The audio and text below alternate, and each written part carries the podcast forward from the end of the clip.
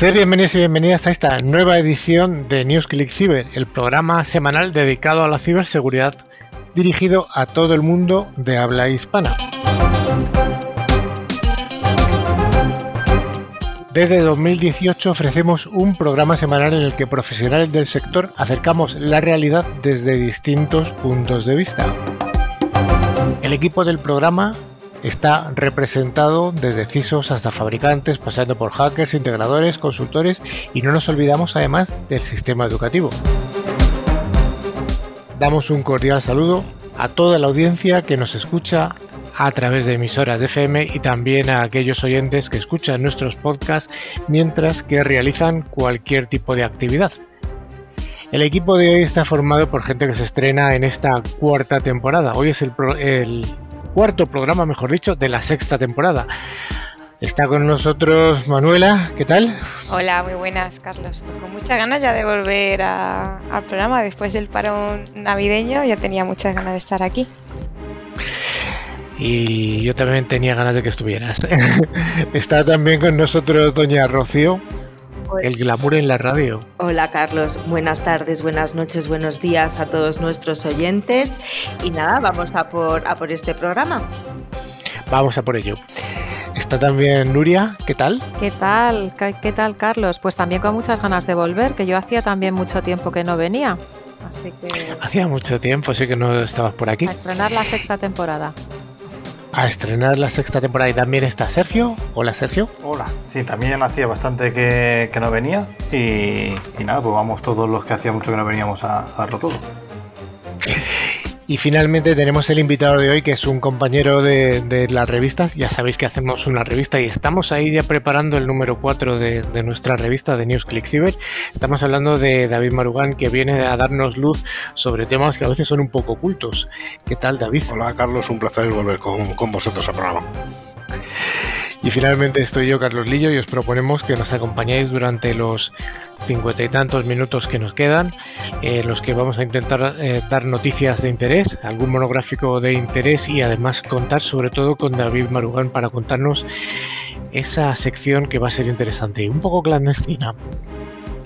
Durante toda la semana nos podéis seguir a través de las redes sociales o de nuestro email info@clickciber.com. Además, tenemos una web con interesantes contenidos, clickciber.com, recordar CKC. También os recordamos que podéis acceder a todos los programas anteriores a través de nuestros podcasts, disponibles en Spotify, iVoox, Tuning o cualquier otra plataforma. Para ello solo tenéis que buscar la palabra clave ClickCiber. Bueno, Sergio, ¿y qué nos puedes contar del contenido del programa de hoy? Pues vamos a empezar, como siempre, con las noticias, las más jugosas de, estos últimos siete días de ciberseguridad. Luego vamos a hacer un monográfico que vamos a hablar en este caso de, de 5G, de la 5G de los móviles. Y luego pues tendremos la entrevista con nuestro invitado, que es David Marugán, para hablar en este caso de las emisiones clandestinas. Suena fenomenal ese invitado y, lo que nos va a contar. Vayamos con el primero de los bloques, el bloque de noticias de ciberseguridad. Como cada semana, Netscope, solución líder en protección de entornos cloud, nos trae las noticias más jugosas. La primera de ellas nos habla de mejoras en ciberseguridad desarrolladas por el Instituto Aragonés de Empleo, que han sido reconocidas por AENOR con un certificado que acredita su cumplimiento del ENS, el famoso Esquema Nacional de Seguridad. ¿Qué nos puedes contar, Rocío? Pues que el INAEM se ha convertido en el primer sistema público de empleo de España en obtener este reconocimiento. Las medidas para lograrlo han pedido al INAEM disponer de un sistema de gestión que integra todas las medidas y controles necesarios para asegurar la correcta protección de la información que maneja, eh, eh, que maneja ante posibles amenazas, según las necesidades del ENS. Para ello, han cumplido con las diferentes necesidades para obtener el certificado de cumplimiento en el Esquema Nacional de Seguridad, siguiendo, siempre siguiendo las guías y las, y las recomendaciones del CCN. Y ya de paso recordamos que es de obligatorio cumplimiento para toda la Administración Pública. Pues sí, entrando un poco en detalle en la ENS, algunos pasos básicos son la definición de una política de seguridad, la categorización de los sistemas según la información y los servicios manejados y prestados. si son muy sensibles o no, o incluso la realización de un análisis de riesgo detallado, entre otras muchas medidas que se pueden tomar. Además, entre los requisitos figura la mejora de la tecnología o los procedimientos internos para ganar en seguridad o en la toma de decisiones. Uno de los cambios más importantes es la integración de, nuevos hábitos en el día a día de las personas que estén alineados con la ciberseguridad, es decir, con la concienciación de la que tanto hemos hablado en otros programas, especialmente aquellos que por sus funciones no estén relacionados en su día a día con la ciberseguridad. Exacto, y en concreto el INAEM pues, ha utilizado una metodología ágil de adaptación continua que ha permitido abordar las mejoras paulatinamente y que ha sido mm, desarrollado de la mano de la empresa aragonesa CyberGov, especializada en el Esquema Nacional de Seguridad. Bueno, pues parece que es una noticia interesante que viene de la región de Aragón y este instituto de empleo, pues bueno, pues toma sus medidas. Yo creo que es una buena, es una buena noticia. La pandemia del coronavirus sigue su curso y vaya curso que está siguiendo, aunque en este año 2021 las perspectivas parecen ser un poquito más optimistas debido a la llegada de varias vacunas. Sin embargo, los cibercriminales están aprovechando el interés masivo por este tema para lanzar campañas de ciberataques que consigan estafar a los usuarios ofreciendo vacunas de alguna manera se estima que han crecido un 400% las ofertas de vacunas falsas en la dark web, ofreciéndose en venta al por mayor con precios entre 500 y 1000 dólares por cada dosis de vacuna. Insisto, falsa. Así es, Carlos. Este crecimiento se estima que ha ocurrido desde diciembre, cuando las vacunas empezaron a ser suministradas en Europa. Asimismo, los ciberdelincuentes están aprovechando esta tendencia para su propio beneficio, ya que mientras que el mes pasado el precio de la vacuna era de 250 dólares, ahora ya estamos entre los 500 y los 1000 dólares. Precio, por supuesto, que tiene que ser pagado en bitcoins para dificultar su trazabilidad. Cabe destacar que ante el incipiente número de dominios registrados relacionados con la vacuna, solo en los primeros días de noviembre se contabilizaron más de mil, que es la misma cantidad que en los tres meses anteriores. Tanto el FBI como Europol pues han alertado sobre este tipo de estafas, que utilizan como titulares frases como vacuna contra el coronavirus disponible por 250 dólares. Dile adiós al COVID-19, fosfato de cloroquina o comprar rápido, la vacuna del, coronavirus ya está disponible. Sí, los investigadores señalan que el mercado negro de venta de vacunas contra el coronavirus ha crecido en las últimas semanas. De hecho, eh, se han descubierto anuncios que no venden dosis individuales, sino grandes dosis de vacunas, con el objetivo de engañar a usuarios con un mayor, con un mayor poder adquisitivo y quieren adquirir las unidades eh, pues para tanto sus familiares como sus amigos. La verdad es que es una noticia bastante preocupante en el sentido de cómo se aprovechan los ciberdelincuentes de la desgracia común, pero bueno, es lo que hay. Manuela, tú no te vas a comprar una vacuna de estas, ¿no? Yo de momento no. no me lo permite mi religión. Esperaré a, que, a, que, a ser llamada como buena ciudadana y no como hacen muchos políticos. Bueno, eh, la vulnerabilidad del día cero que afecta a soluciones VPN de Sonic Wall. ¿Cómo mitigar el riesgo de la explotación, Rocío? Pues el equipo de seguridad de Sonic Wall emitió una alerta de seguridad relacionada con un grupo de hackers que ha estado explotando un zero day en sus soluciones de VPN que podría permitir el despliegue de ataques internos. Los productos de Sonic Wall son empleados por toda clase de empresas, pequeñas, medianas y grandes, por lo, por lo que recomendamos comprobéis vuestros equipos. En su alerta publicada el viernes, la compañía menciona que los hackers han explotado este fallo en su dispositivo Secure Mobile Access SMA VPN versión 10.x, además de abusar del cliente VPN NetExtender, también versión 10.x, en una campaña de un ataque sofisticado. Según el informe, los productos afectados por esta campaña maliciosa son Sony World publicó un informe incluyendo al detalle los productos vulnerables, además de una lista completa de las posibles soluciones temporadas. Por el momento la compañía no, no revelará detalles técnicos sobre los fallos, aunque se sabe que las vulnerabilidades pueden ser explotadas de forma remota en dispositivos de acceso público. La explotación de fallas en producto VPN pues es una de las principales amenazas de seguridad para miles de organizaciones en todo el mundo, ya que un ataque exitoso pues permitirá a los hackers maliciosos, por supuesto, obtener acceso privilegiado a los sistemas comprometidos, lo que incluye el despliegue de ataques posteriores. Pues sí, en este entorno en el que todo el mundo, muchas personas estamos teletrabajando, desde luego los ataques a, redes VPN es uno de los principales vectores de ataque para entrar en las organizaciones. Malwarebytes ha reconocido que fue atacado por el mismo grupo que irrumpió en SolarWinds, accediendo a algunos de sus correos electrónicos internos lo que le convierte en el cuarto proveedor principal de ciberseguridad en ser blanco después de que lo fuera, fuera reconocido por FireEye, por Microsoft, incluso por CrowdStrike. Ahora conocemos más sobre cómo se realizaron algunas de estas intrusiones. Pues sí, Carlos, efectivamente. Malwarebytes declaró que la intrusión sufrida no fue el resultado de un compromiso de SolarWinds, sino más bien debido a un vector de acceso inicial separado que funciona abusando de las aplicaciones con acceso privilegiado a los entornos de Microsoft Office 365 y Azure. Malwarebytes inició una investigación detallada tras el aviso de Microsoft.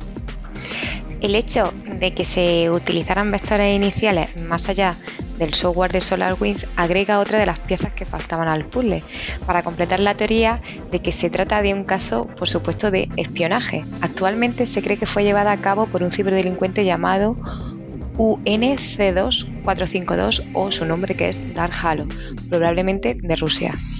Sí, Malwarebytes comunicó que el ciberdelincuente agregó un certificado autofirmado a la cuenta de servicio principal y luego lo usó para realizar llamadas al API solicitando correos electrónicos a través de, la aplicación Microsoft Graph. Esta noticia llega inmediatamente después del descubrimiento de una nueva cepa de malware llamada Raindrop, que se encontró desplegada en las redes de las víctimas, ampliando el arsenal de herramientas utilizadas por el ciberdelincuente en el extenso ataque a la cadena de suministro de SolarWinds. Esta noticia está siendo recurrente. La semana pasada ya hablamos de, este, de este caso y bueno, parece ser que estoy casi seguro que las próximas semanas van a seguir surgiendo apéndices de este, de este ataque. Que no te la cuele WhatsApp. ¿Cómo evitar que las apps eh, de mensajería sepan todo de ti? Ya sabemos que las últimas semanas ha habido bastante revuelo con las redes sociales.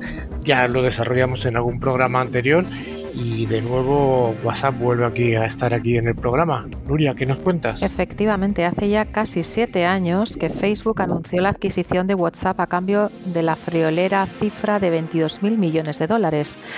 No está de más recordar que por entonces la única vía de ingresos de, de WhatsApp era el pago de una cuota anual de 0,89 euros que a veces ni cobraba. De hecho, no mucho tiempo después esa cuota desapareció y con ello Facebook dejaba de ingresar un solo euro por WhatsApp pero nuestro amigo Zuckerberg se había vuelto loco? La respuesta evidentemente es no. Bueno, es, mm, podemos hablar de la clásica frase de si algo es gratis, pues por supuesto el producto eres tú. Así que Facebook está intentando poner en marcha el trasvase de datos entre su app, Facebook y WhatsApp, porque ahí es donde está el verdadero potencial de la app de mensajería echar una mano a Facebook a conocer poquito más, por si ya no nos conoce poco, pues a sus usuarios, con tal pues de servir pues publicidad más lo más personalizada posible. Y es que cada rato que, que, entregamos a Facebook inocentemente, que entramos a Facebook inocentemente, pues una ayuda más para ellos, que tienen como principal negocio, por supuesto, la publicidad. Oye, Sergio, ¿y cómo podemos ponérselo más difícil? Bueno, pues lo primero de todo sería aclarar sobre todo eh, qué pueden saber sobre nosotros las aplicaciones de mensajería.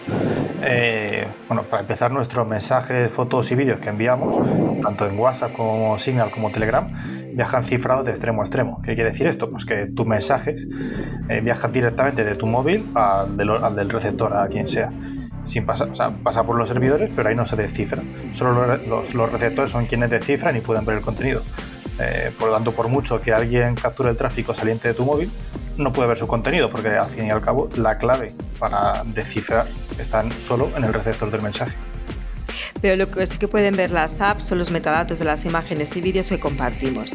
Y esa información puede ser muy valioso para cualquier plataforma porque le ayuda a crear nuestro perfil de cara a la publicidad. ¿Qué incluyen esos metadatos? Información sobre cuándo y dónde se tomó la foto o el vídeo, su duración o con, qué dispositivos se consiguieron. Estos datos, si solo pueden eh, parecer que no aportan gran cosa, pero podrían llegar a revelar nuestros movimientos o con quién nos juntamos porque tenemos fotos en la misma ubicación exacta. Pero podemos eliminar todos esos metadatos que los usuarios nunca consultamos y que solo tienen utilidad para pues, los anunciantes eh, con la ayuda de las aplicaciones, de las apps. En el caso de iOS, la solución pasa por una aplicación que se llama Exif Metadata. Con, con ella podemos conocer el rastro que deja nuestra, nuestras fotos y con el botón Remove All Metadata crearemos una copia limpia de la foto sin huellas. Lo mismo se puede hacer en el caso de Android. En este caso, la aplicación se llama Photo Metadata Remover. iOS y Android también permiten desactivar la geolocalización de las fotos y vídeos que sacas, pero recuerda que el dato de la localización es solo uno de los que se incluyen. Ahora bien, sí o sí, WhatsApp se queda con datos como cuando has usado la app, tu dirección IP y el modelo de tu teléfono, además del número. Así, WhatsApp no sabe con quién hablas directamente, pero por los tiempos de uso lo puede llegar a intuir y hasta saber tus horas de trabajo, sueño o actividad. Pues claro, pero al menos borrando los metadatos de las fotos y los vídeos vamos a dar un paso importante de cara a proteger nuestra privacidad. Además, siempre vamos a poder utilizar aplicaciones alternativas, como ya hemos comentado en el programa, tales como Telegram o como Signal, que es la aplicación que utilizamos nosotros para hacer el programa. No nos llevamos ninguna comisión de Signal porque además eh, no es una empresa como tal, o sea que podemos dar la recomendación tranquilamente. Los hospitales deberán notificar a sus pacientes cualquier incidente de ciberseguridad. Rocío, ¿qué nos cuentas? Pues sí, el Comité Europeo para Protección de Datos, CPD, ha propuesto que las organizaciones que sean víctimas de infecciones de ransomware deberán notificar a los usuarios y empleados independientemente de si el ataque deriva en el robo de información confidencial o no, especialmente los hospitales. Por el momento solo es una propuesta, pero esta podría cambiar en el futuro inmediato. De esta forma, las autoridades europeas de protección de datos buscan obligar a las empresas a mantener información actualizada sobre cualquier riesgo de seguridad. Si bien estas prácticas han mejorado mucho con la promulgación de la GDPR, muchas organizaciones todavía siguen reticentes a día de hoy a presentar informes sobre los incidentes de seguridad sufridos ante los organismos de control pertinentes. Durante más de un año, el CEP ha recolectado información sobre diversos casos que justifican la posible implementación de estas medidas. El más grave de estos casos ocurrió en Alemania, donde aquí dábamos la noticia, donde los fallos en los sistemas de un hospital derivados de un ataque de ransomware provocaron la muerte de una paciente que debía ser operada de urgencia. Sí, es que al final está claro que el sector de la salud pues, se ha convertido en uno de los principales objetivos de ciberataques. Eh, ya lo era de antes de, la pandemia, pero sobre todo ahora con pues, bueno, la situación en la que estamos, eh, que tiene mucho más, mucho más tráfico, siguen almacenando información muy sensible y, bueno, se preocupan pues, casi más de la salud que, de la informática, pues claro, es, un, es un objetivo muy goloso. Es un objetivo goloso y, como hemos dicho alguna vez, bastante, bastante repugnante. Un grupo de ciberdelincuentes o cibercriminales ha filtrado por error miles de contraseñas en Google, Rocío. Pues sí, se ha descubierto una campaña de phishing a gran escala que ha dejado de forma accidental credenciales robadas a dispositivos del público a través de una búsqueda en Google. Esta campaña comenzó el pasado mes de agosto mediante el envío de correos electrónicos que se hacían pasar por notificaciones de escaneado del proveedor de fotocopiadora Xerox. En los mensajes que enviaban incitaban a los usuarios a que abrieran un archivo malicioso adjunto en formato HTML, que evadía el filtro de protección avanzada de amenazas de, Office 365. De esta manera, los ciberdelincuentes pudieron sustraer las credenciales de más de mil empleados de Xerox. Una vez extraídos los datos, se almacenaban en docenas de servidores WordPress controlados por los ciberdelincuentes, cuales incluían un archivo malicioso y se encargaban de procesar todas las credenciales obtenidas.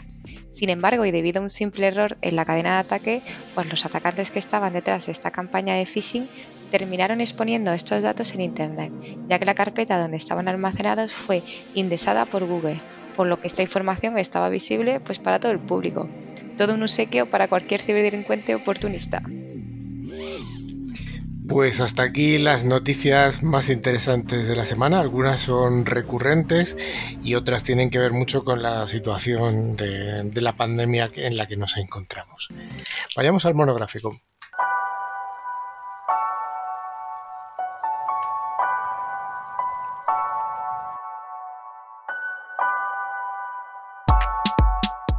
Como todas las semanas, la sección de monográficos es ofrecida por Forcepoint, que es un fabricante líder en soluciones y seguridad convergente, con un amplio catálogo de soluciones de ciberseguridad. Una de las misiones de NewsClick Cyber es la difusión de conceptos tecnológicos y hoy vamos a desarrollar uno que está en boca de muchos medios de comunicación generalistas y es la introducción del 5G sobre el 5G ya hemos hablado en repetidas ocasiones a lo largo de la historia de NewsClick Cyber, pero nos parece interesantísimo volver a ello. Para ello vamos a empezar con una pequeña introducción a lo que supone las redes de 5G. Y lo primero sería hablar de cuál es el pasado, porque si es 5, antes hubo una 4, antes hubo una 3, antes hubo una 2 e incluso antes hubo una 1. Bueno, la 4G es eh, la tecnología que tenemos ahora disponible en la mayoría de los operadores, en la mayoría de los teléfonos móviles en todo el mundo. La anterior fue la 3G, que era también llamada UTMS, y la 2 es la, eh, la, que ocurrió con la introducción del GSM, hace ya en el año 1992, fue cuando se desarrolló. Vamos a hacer esta pequeña introducción sobre el 5G. Las 5G, las redes 5G van a tener un gran impacto en los próximos años. Para hacernos una idea de la dimensión tecnológica de este cambio, el 5G conllevará, entre otras cosas, ¿qué nos va a llevar, Nuria y Sergio? Pues va a llevar un aumento de la velocidad de transmisión de hasta 100 veces mayor que su predecesor o su hermano pequeño, el 4G. O sea que vamos a poder descargar cosas de una forma rapidísima, ¿no? Así es. 100 veces más rápido. Uf. Lo que queráis, lo que queráis. Luego esto obviamente implica también tenemos una menor latencia, es decir, pues tenemos un menor retraso en recibir respuestas de otros sistemas, permitiendo pues aplicaciones mucho más interactivas en tiempo real. Yo creo que esto tiene que ver mucho con, aplicaciones en las que la latencia, la latencia es el tiempo que tarda en transmitirse una señal, en las que la latencia sea crítica. Por ejemplo, si están dos, ya lo hemos hablado alguna vez en el programa, si el 5G se utiliza para comunicarse un coche con los coches de alrededor, esta comunicación tiene que ser súper, no digo que sea súper rápido, sino que además tenga una latencia bajísima para que no haya ningún retardo. Así es, pero también el 5G nos va, eh, nos va, a proporcionar mucha mayor flexibilidad, lo que significa que podremos gestionar mejor los dispositivos conectados todos al mismo tiempo, claro. ¿Quién no ha sufrido los problemas eh, de un wifi en su casa, ¿no? Que hay muchos equipos conectados y de vez en cuando el wifi hace uh, se cae, ¿no? Le echamos la culpa al operador, al router y a lo mejor simplemente es que el wifi no da para más, ¿no? Muchos dispositivos conectados al mismo tiempo. Además el 5G respecto al 4G pues disminuye bastante su consumo. Entonces, bueno, al final pues se puede usar en dispositivos que sean mucho más pequeños y que estén más aislados, que tengan menos energía, claro. O sea que vamos a poder disfrutar de la batería bastante más tiempo en los teléfonos móviles. No vamos a tener que cargarlo cada poquito tiempo, sino que nos va a durar un poquito más. Esto es interesante también. Sí, de hecho, un, caso un caso práctico que he visto hace, hace poco del uso de 5G ha sido un, cirujano, que creo que era en Londres, ha operado, era una operación pequeñita, no me acuerdo qué era, o, incluso de prueba, no me acuerdo, a, una operación que estaba haciendo en Los Ángeles, eh, por, en remoto totalmente, usando el bisturí todo en remoto, eh, gracias al 5G. Claro, aquí la latencia es absolutamente crítica. No se te puede ir el bisturí un poquito más para allá. No, no. O sea, si para el, cirujano de Londres, tiene que parar el bisturí en Los Ángeles instantáneamente. Correcto. Pues según se está viendo, las redes de, telecomunicaciones 5G serán más robustas, sobre todo en seguridad. Cada generación aprende de la anterior, como bien antes estabais comentando, y mejora el nivel de la seguridad de, su red anterior. Para las redes 5G, pues van a aparecer unos riesgos asociados no solamente con la red, sino con los dispositivos conectados. en su entorno. Los riesgos de ciberdelincuencia o espionaje derivarán de la masificación al multiplicarse los objetos conectados a las redes de Internet y aumentar entonces las posibilidades de error.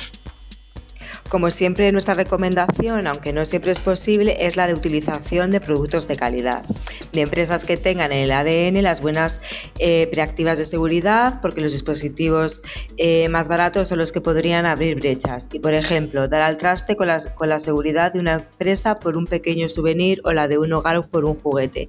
En el mundo IoT, cualquier dispositivo conectado a tu red puede hacer que toda la organización esté expuesta.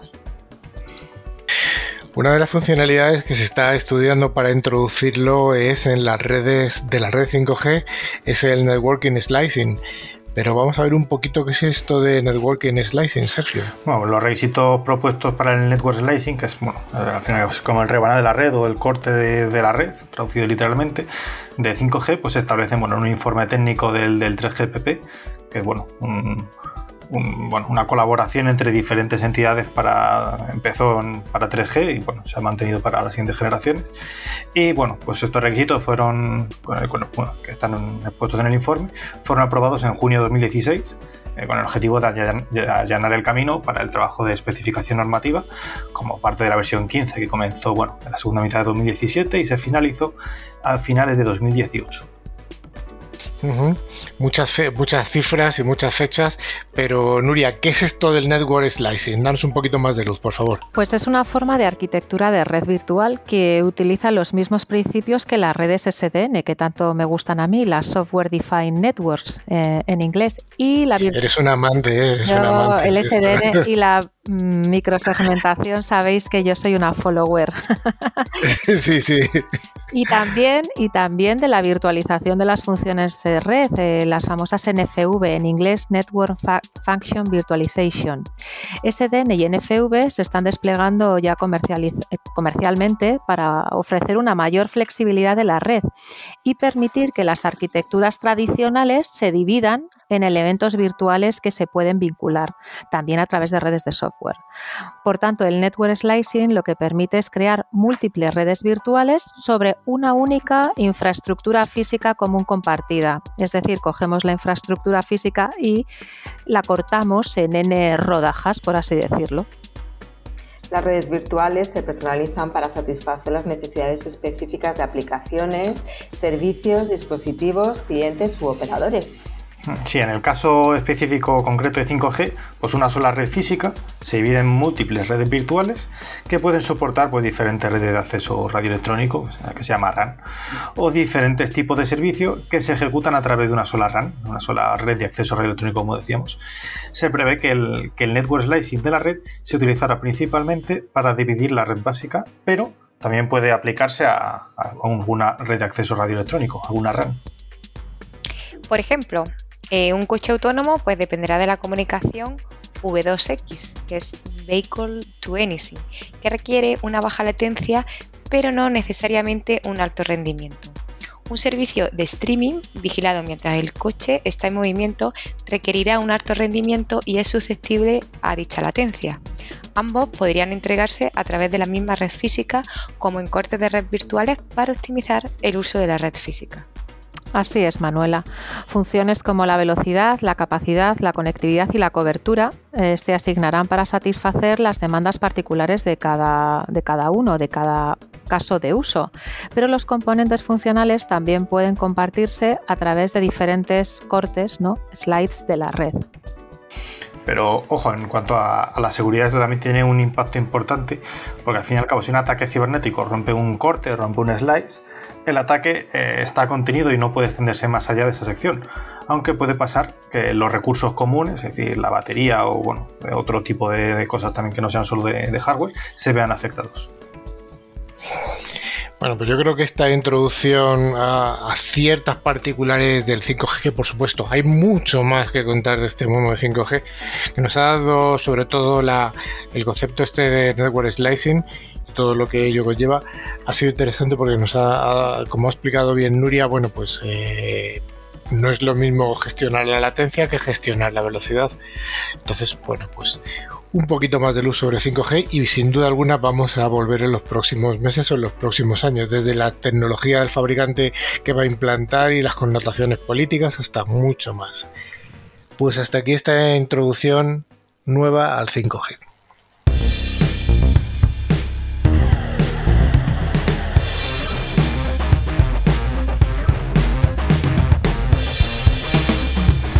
Decíamos al principio, hoy en la entrevista tenemos a un compañero y además un experto en temas de radio, además de muchos otros temas que tienen que ver con la ciberseguridad. Hace tiempo estuvo hablándonos de protección ante viajes, incluso. Siempre es un libro abierto David Marugán. David Marugán, ¿qué tal? Buenas tardes, buenos días y buenas noches. Buenas, Carlos. ¿qué tal? Cuando estuvimos preparando un poco la intervención tuya de hoy, pues eh, nos planteaste un tema eh, que solo el título ya es sugerente y da para un programa de ciberseguridad y además un programa hasta, hasta de misterio. Emisiones clandestinas. Señores y señores, ¿qué son las emisiones clandestinas? Vale, bueno, pues en primer lugar hay que explicar que las emisiones de las que hablamos eh, son emisiones de radio, habitualmente en onda corta, también en onda media y en, otros, en otras frecuencias, pero básicamente en onda corta y en onda, y en onda media. Y son emisiones que hacen grupos que son perseguidos en sus países o bueno, por su ideología, sobre todo de carácter político, y que bueno, pues son temporales en un contexto, porque la persecución que sufren una vez que se deja de sufrir esa persecución, pues desaparecen, eh, son usadas como un mecanismo de propaganda, y bueno, a veces crean una especie de comunidad. Tenemos que tener en cuenta que no todo el mundo tiene la suerte de tener internet, eh, que hay en países en desarrollo en los que la propaganda, eh, las operaciones psicológicas y otro tipo de operaciones se realizan a través de radio, no se, no se utiliza tanto internet. Entonces todavía hay países muy interesados en, en realizar estas emisiones. O sea, no estamos hablando de la, la emisión clandestina de Newsclick Cyber en alguna emisora, sino que estamos hablando de contenidos que son prohibidos o al menos no están autorizados en el sitio, en la localidad donde, sí. se, donde se emiten. Sí. Estamos, estamos hablando, has hablado de onda corta, eh, emisiones en FM también. Oye, ¿podrías un poco... Eh, hay gente que es bastante joven, que escucha el programa, y esto de la onda corta a lo mejor se le pilla ya demasiado lejos. ¿Qué es la onda corta? Bueno, pues la onda corta uh, es, es, un rango de frecuencias en realidad, donde están ubicadas algunas estaciones clandestinas y otras estaciones que no lo son. Y bueno, algunos servicios utilitarios, que nosotros llamamos utilitarios, como puede ser servicio de emergencia, servicios militares, de aviación. Onda corta utiliza normalmente una propagación de, de tipo ionosférico, sobre todo por las noches y en algunas condiciones. Según las condiciones de propagación, por ejemplo, pues eh, puede ser, yo por ejemplo desde Madrid, desde mi domicilio, en mi habitación he cogido, he recibido radios de Nueva Zelanda, por ejemplo sea, 20.000 kilómetros. O sea, lo bueno es que permite, permite distancias eh, que cruzan el mundo. Y una cosa importantísima para los que bueno, no conocen este mundo de, de, la radio es que aquí no existe en los metadatos ni existe. Aquí hay, eh, es anónimo totalmente. O sea, que alguien reciba una emisión de radio onda corta no le compromete, salvo que sea físicamente sorprendido. Pero realmente no hay internet, no hay operadores, todo esto de punto a punto. Yo tengo un receptor, alguien tiene un emisor y a 20.000 kilómetros se transporta la señal. かな。Has hablado de emisiones ionosféricas. Esto de las emisiones ionosféricas tiene que ver con las propiedades de la propagación de, la, de, la, de las radios, de radiofrecuencia, en la cual hay rebotes en la atmósfera y por eso te podría, te podría haber llegado esa emisión de Nueva Zelanda. No es que te llegue directamente, sino que va rebotando sí. entre la atmósfera y la Tierra. Así es. Eso es como si tiraras una pelota, por explicarlo de forma muy burda, ¿no? Va rebotando en esa capa, eh, en la ionosfera, y dependiendo de la altura, de la propagación y de ciertas horas, el horario, la, la, estación incluso, pues bueno, tiene una orientación u otra, tiene una distancia, unas condiciones que nosotros llamamos otras, ¿no? Hay condiciones que son pobres y hay otras que son muy buenas, pero normalmente hay frecuencias que casi están 24 horas abiertas y que se pueden escuchar prácticamente a todas horas del día, ¿no? Y bueno, eso facilita la, la emisión de contenidos. Has hablado de que no hay metadatos. Eh, ¿Por qué no hay metadatos en este tipo de emisiones? No, no, no existen en la radio esos metadatos en este tipo de emisiones de, voz no existen como en informática es decir cuando nosotros, podemos mandar datos por radio por supuesto yo podría mandar un email por onda corta se puede hacer. Eh, obviamente con, ancho de banda que no tiene nada que ver con 5G y todo lo que eh, comentabais antes pero sí es cierto que ahí se puede operar email a través de radio en onda corta pero, pero los archivos cuando se, se, transmiten realmente no los creas tú en local, no se envían como se envían en, tú recibes y decodificas en local entonces, el archivo lo creas tú en local. Realmente cuando es datos, cuando es voz, ni siquiera eso, es recibir voz.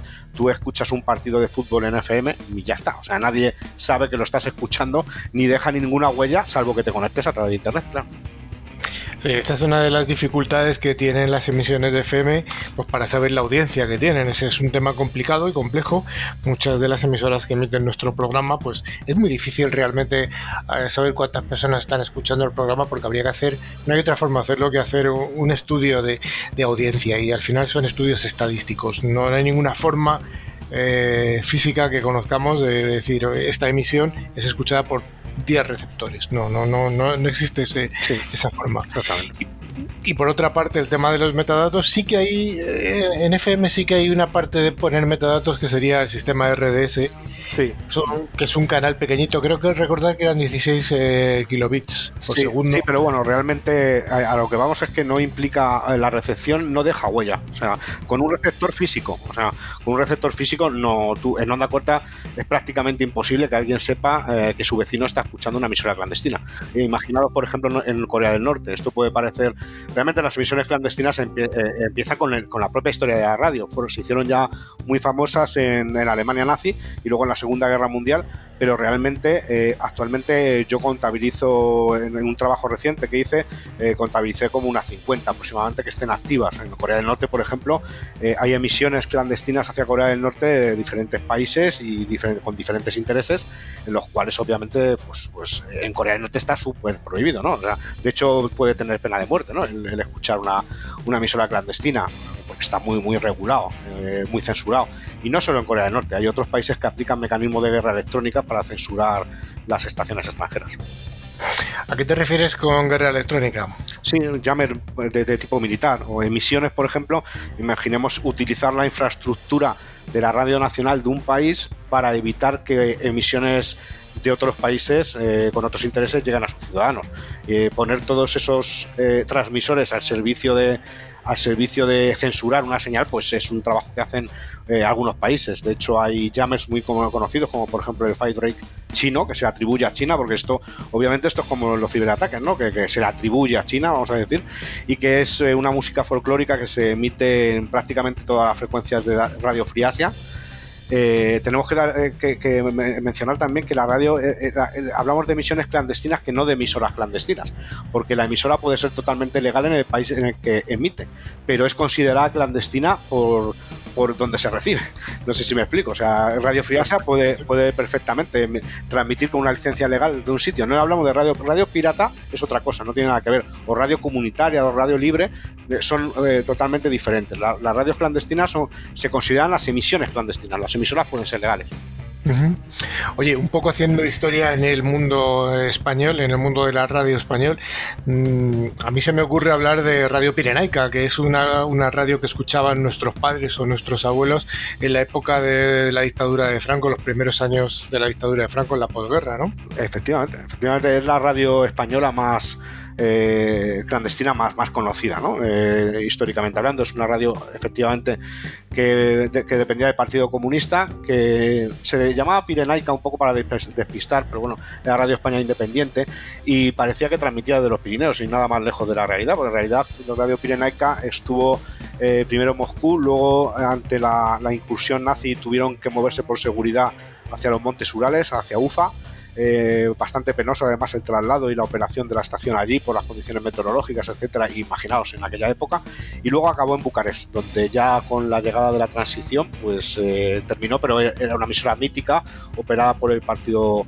Comunista, de hecho la primera directora de la, de la radio fue Dolores Ibarra, la primera directora. Y cerró en Democracia en 1977.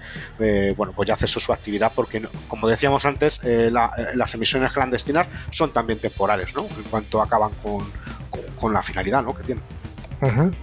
Oye, ¿y España cómo ha participado en emisión? ¿Ha sido emisor de emisiones clandestinas o al menos soporte de estas emisiones clandestinas? Estoy pensando en Radio Liberty. Sí, Sí, sí, efectivamente, eh, en, esta época que tú dices, Radio Liberty, Radio Free Europe, para, los que nos escuchan, pues ahora están eh, fundidas, ahora son lo, mismo, pero bueno, en, origen fueron diferentes estaciones y aquí estaba Radio Liberty en, en Girona, en Pals, había unos transmisores que por cierto volaron hace pocos años, de, hay vídeos en YouTube que podéis ver la, la voladura controlada de estos transmisores, que eran bestiales y que obviamente estaban financiados por el gobierno de Estados Unidos y transmitía pues eh, propaganda eh, hacia el bloque soviético, o sea, hacían lo contrario, emitían hasta hacia estos países y los países del bloque soviético pues les acusaban de causar incluso revoluciones y, causar eh, bastantes estragos, ¿no? Obviamente porque estaban llamando a la subversión, ¿no? De alguna manera. Ahora la verdad que los mensajes de todas estas radios se han suavizado con el paso de los años, pero se han suavizado, pero, pero bueno, ha habido momentos históricos como la guerra de civil de Salvador, etcétera, en, el que, en los que ha sido muy importante la radio clandestina para llamar a la rebelión y también para, para propaganda, y para SIOPS incluso. Oye, hemos hecho un poco un, histórico casi desde la parte de la posguerra española, incluso pasando por la Guerra Fría, eh, tanto eh, desde cómo desde Occidente se bombardeaba las emisiones hacia, hacia el bloque soviético, pero ahora en la actualidad Has apuntado algo de algunos países eh, más o menos eh, cerrados, más o menos clausurados, tipo Corea del Norte. hemos hablado de China, que también tiene un cerrojo informativo importante, incluso desde el punto de vista de Internet. Y ese cerrojo informativo eh, se intenta salvar de alguna manera con estas emisiones clandestinas.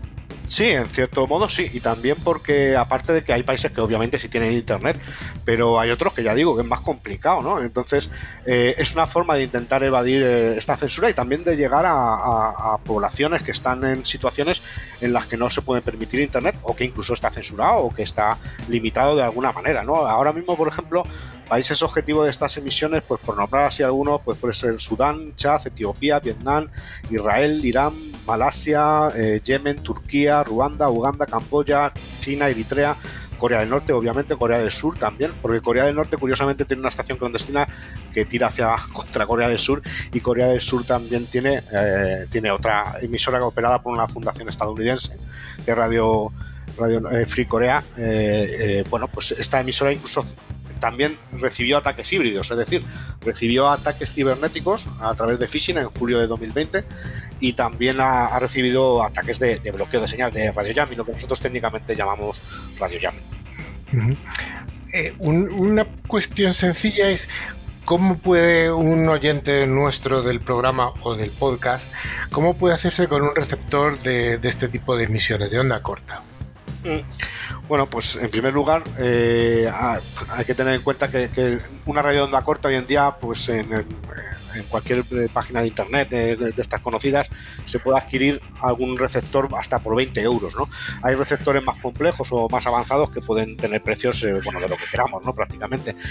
pero hoy en día es comprar una radio que cubra este rango de onda corta eh, tener conocimientos de radio, unos mínimos conocimientos de radio, también se podría acceder a través de, medios cibernéticos, a través del SDR online, una radio definida por software que se publica como, una página web en la Universidad de Twente, por ejemplo, ahí podemos sintonizar eh, las emisiones. Lo que ocurre es que si no sabemos nada de radio, pues nos puede ser un poco más complejo, ¿no? El saber dónde están, dónde buscar las frecuencias, eh, a qué hora y qué días se transmite, hay que buscar información. Es una cosa que requiere tiempo y paciencia y, no es tan fácil como buscar en Google, ¿no? Eh, hay que hacer algunas, algunas cosillas.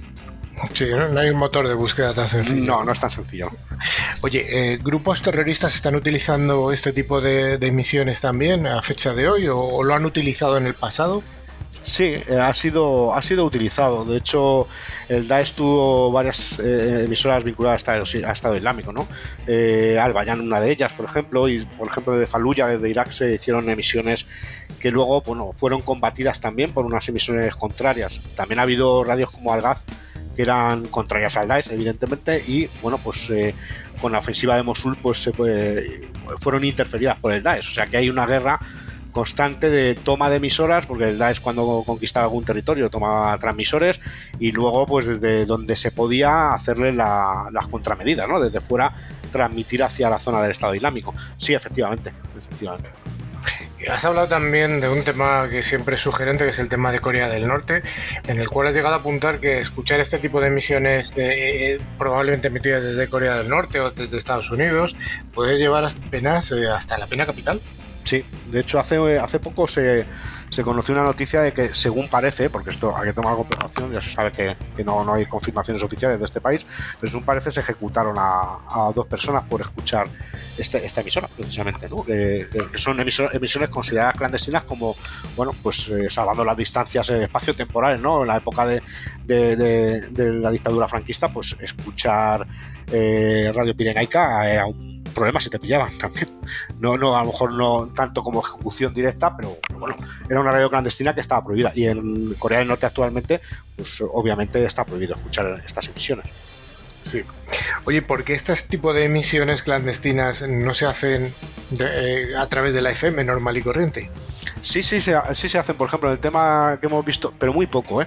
¿eh? se hacen donde la distancia lo permite, porque como sabéis, FM cubre un máximo de unos 100 kilómetros aproximadamente y con ciertos vatios y tal. Eh, sí que en la que hablábamos antes de, Irak y tal, en Siria también se han utilizado emisiones de FM, pero normalmente se utiliza onda corta porque nos permite, por ejemplo, alquilar un transmisor en Francia y mandar eh, emisiones con antenas directivas enormes. Alquilamos el, el poste, el transmisor, se puede alquilar un transmisor con una antena de cierta calidad y apuntar hacia cierto país a cierta hora, alquilar una hora o dos horas y de forma totalmente legal en ese país, eh, pues transmitir eh, propaganda contra o transmitir ideología política no siempre política, ¿eh? incluso hay, ha habido emisiones clandestinas relativas a orientación sexual, ¿no? a colectivos LGTBI, etcétera, ¿no? que Hay países como en Irán en los que están todavía muy perseguidos. Entonces, bueno, pues no, tenemos que olvidarnos que no solo por temas políticos, también hay, hay, hay grupos perseguidos por otros temas. ¿no? Entonces, se hace en onda corta porque permite alquilar transmisores que van a llegar muy lejos eh, desde sitios eh, que, que, hay mucha distancia ¿no? y que se puede operar en condiciones es complicado, es muy difícil eh, identificar el origen de las emisiones desde el destino. Eh, el origen, no, no, no es complicado, y menos con los medios que hay hoy en día. Sabemos perfectamente de dónde, de dónde, de dónde transmiten la mayoría de, salvo las emisiones clandestinas que operaban en territorios en guerra, como por ejemplo Radio Venceremos en El Salvador, que además de ser clandestina, tenía, eh, fue la emisora clandestina seguramente más famosa en el mundo eh, durante aquella época tan convulsa en Latinoamérica, y esta emisora estaba en guerra, o sea, era de la guerrilla, entonces se tenía que estar moviendo. Aquí sí que, obviamente, el origen de la emisión era un problema de seguridad operacional, no podían estar anunciándola, ni mucho menos. Pero ahora, por ejemplo, se alquilan entre emisores conocidos y de hecho con los medios que existen hoy se podría triangular eh, una señal bastante fácil, o sea, pero tampoco ocurre nada, están transmitiendo, imagínate, desde Francia hacia Irán Sí que ha habido algún, algún tema diplomático, sí que ha habido algún conflicto diplomático con algunos países por, por permitir eh, transmitir estas emisiones, porque siempre están en esa zona de gris, ¿no? Oye, estás permitiendo, estás alquilando horas, eh, imaginaros una radio nacional de un país que alquila un slot de horas a una radio que transmite en contra de otro país. Pues bueno, puede, obviamente puede ocasionar eh, conflictos y lo ha, lo ha ocasionado, de hecho, algún país. Bueno, estaba preguntando, me interesa saber un poco por qué este tipo de antenas son tan grandes y, se ven en la geografía estos postes tan enormes? Bueno, porque por la longitud eléctrica de la antena y por el tipo de dispositivo, los vatios que transmite y la, naturaleza de, de, onda corta, eh, pues obviamente tienen esos tamaños porque transmiten muy, muy lejos y también se tienen que, adecuar ¿no? a la longitud de onda en la que están transmitiendo. Entonces, eh, en estas frecuencias, pues no suelen ser antenas precisamente pequeñas. O sea, es una diferenciación clara entre las emisoras de FM normal y corriente, que son eh, antenas muy pequeñitas, de típicamente de un metro de, largo o algo así, con estas que son decenas de metros. Bueno, hay antenas de FM más grandes, pero, pero ya digo que, por ejemplo, las distancias en FM a cubrir normalmente son decenas de kilómetros y aquí hablamos de miles de kilómetros como mínimo. Entonces se utilizan frecuencias diferentes eh, y también longitudes eléctricas diferentes para el diseño de las antenas, ¿no? la arquitectura de las antenas. Ya para acabar me gustaría preguntarte un poco por el, el futuro eh, previsible que pueda haber este tipo de emisiones. ¿Va a seguir habiendo emisiones clandestinas de radio? Eh, recordemos que estamos hablando de radio analógica, por supuesto. Sí, por supuesto, sí, sí, radio analógica con receptor, ¿no? Con receptor de onda corta. Ahora hay receptores modernos, pero no deja de ser el receptor de onda corta de toda la vida, ¿no? Eh, en onda media también, porque de hecho la Pirenaica emitía eh, también onda corta y hay emisiones en onda media y tal. Bueno, yo creo que Internet, desde luego, ha pues Internet ha influido mucho en, este tema y yo creo que no van a tener quizá el protagonismo que tenían, sobre todo en algunas zonas. Pero no, como decíamos, yo conté como unas 50 en la base de datos ahora mismo activas en los países que antes he mencionado, hacia, hacia los países que antes he mencionado, y seguro que se me olvidan muchos. Entonces, yo creo que van a seguir existiendo mientras exista un grupo que se considere que está bajo represión, etcétera, o que necesita libertad de expresión, pues va a haber este tipo de emisiones, sobre todo en países en vía de desarrollo o en poblaciones en las que no dispongan de acceso a Internet. Eh, entonces, la cobertura todavía no es universal, obviamente. Sí, porque no hay que olvidar que, el Internet es, es, universal en el sentido de que puede estar en todo el globo terráqueo, pero no todo el mundo tiene acceso a una conexión a Internet. Sí, y a veces tampoco conviene que la tengan, ¿no? Porque está capado, porque lo que sea. Sí, hemos, hemos hablado del tema de China, en la que, bueno, es un país súper desarrollado, pero bueno, que tiene, que tiene ciertas limitaciones en el acceso a la información, simplemente por una decisión política. Para que se haga un poco la idea del oyente, eh, Radio Internacional de China transmite, son incontables los transmisores que tiene eh, y transmite en más de 100 idiomas ¿eh? y dialectos de todo tipo, africanos, asiáticos, porque les interesa mucho llegar a, las, zonas en vía de desarrollo. David, muchas gracias por habernos dado luz a, este espectro radioeléctrico clandestino. Muy interesante. Muchas gracias a ti.